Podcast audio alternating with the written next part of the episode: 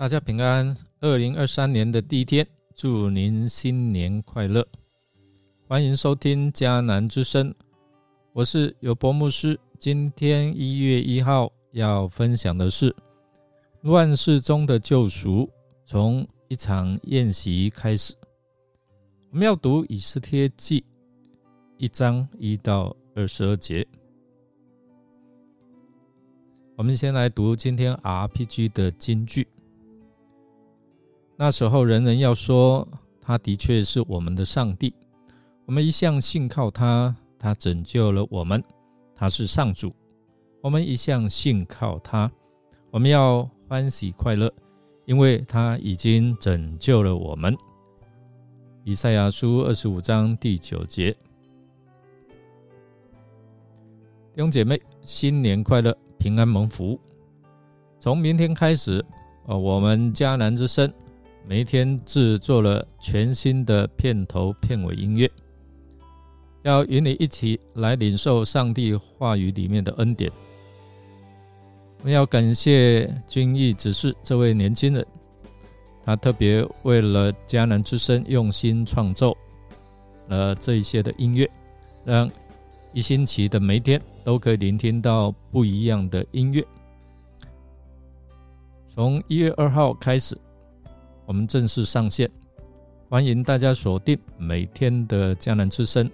你可以收集共七天不同的主题，来发现隐藏在音乐里面的故事，也可以参加抽奖活动。在新的一年开始。我们将从以斯帖记来看看上帝在这乱世中的救赎。虽然以斯帖记从头到尾都没有提到上帝的名字，但是我们很清楚，上帝的手在整个历史当中来掌管一切。以斯帖记原文起头是在亚哈水鲁王的日子。这个意思是提醒我们读者，这件书不是一个寓言故事，而是真实发生的历史事件，记录了以色列人在生死存亡之际，上帝保守了他所拣选的子民。这位亚哈水乳王自称拥有无上的权力。但结果在说服妻子参加筵席的这件事上，却显出他的无能为力。然而，在一群马屁精的环绕之下，将一桩家庭的纷争演变为国家的危机。作者将焦点放在亚哈水乳在位的第三年。他希望完成他父亲要夺取希腊未完成的志业，为了要寻求这一些各省啊的贵胄、官长和军事首领的支持，亚哈水武王在苏山城摆设了长达六个月的筵席，半年呢，板德恰兰克哇，展示波斯帝国的富有和。他的尊贵，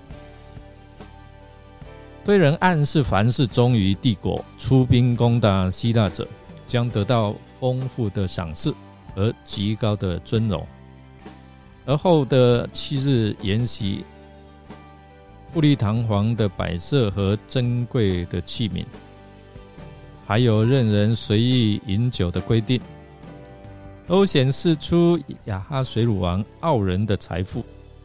无上的权力及至高的尊荣，在七日筵席的最后一日，王差派七位亲信太监去召唤王后瓦斯提，让他头戴王冠到王的面前，让众臣民欣赏他的美貌。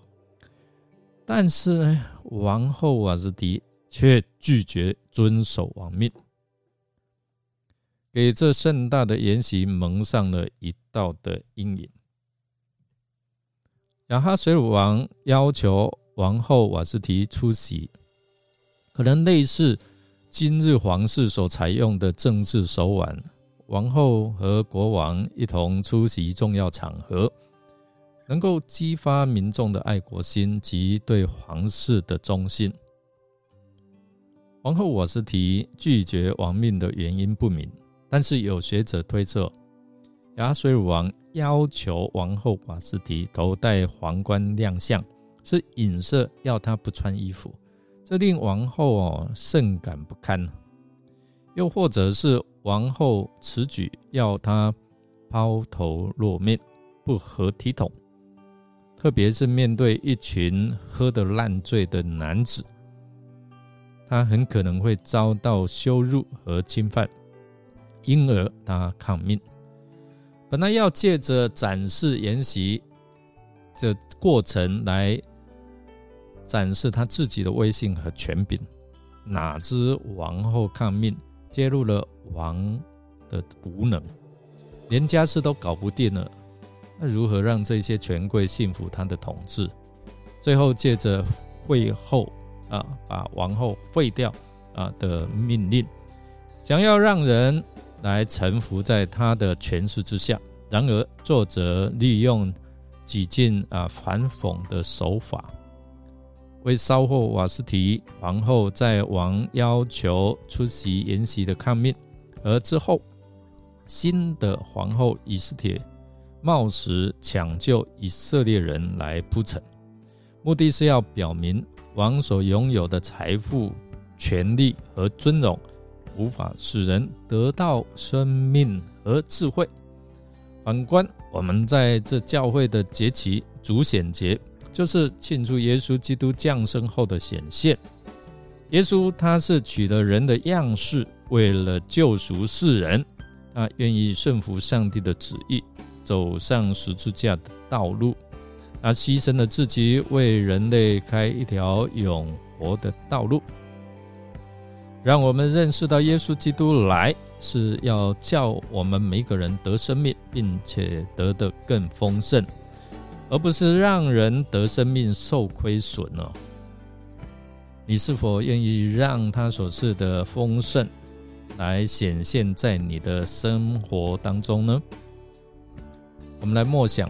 对比亚哈水乳王为自己的面子而牺牲其他人的利益或性命，耶稣却是为了众人的益处而牺牲自己。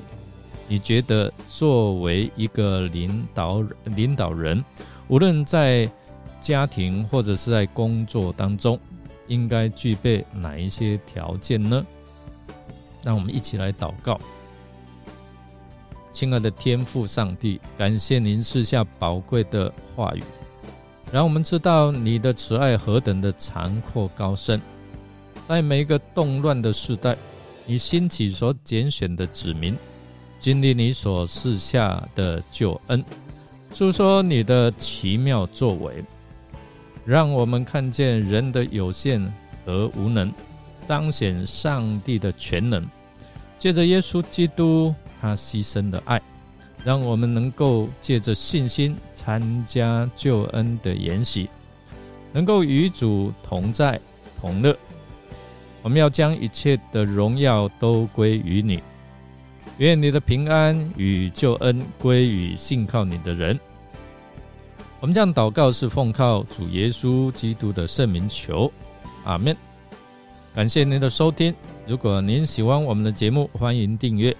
接下来，我们要一周七天都有不同的风格的音乐，这些不同的风格都有一个主题，让我们接下来每天收听，一起来慢慢揭晓这些音乐中隐藏的故事。我是尤博牧师，祝福您新年蒙福、平安、健康、喜乐。我们下次再见哦。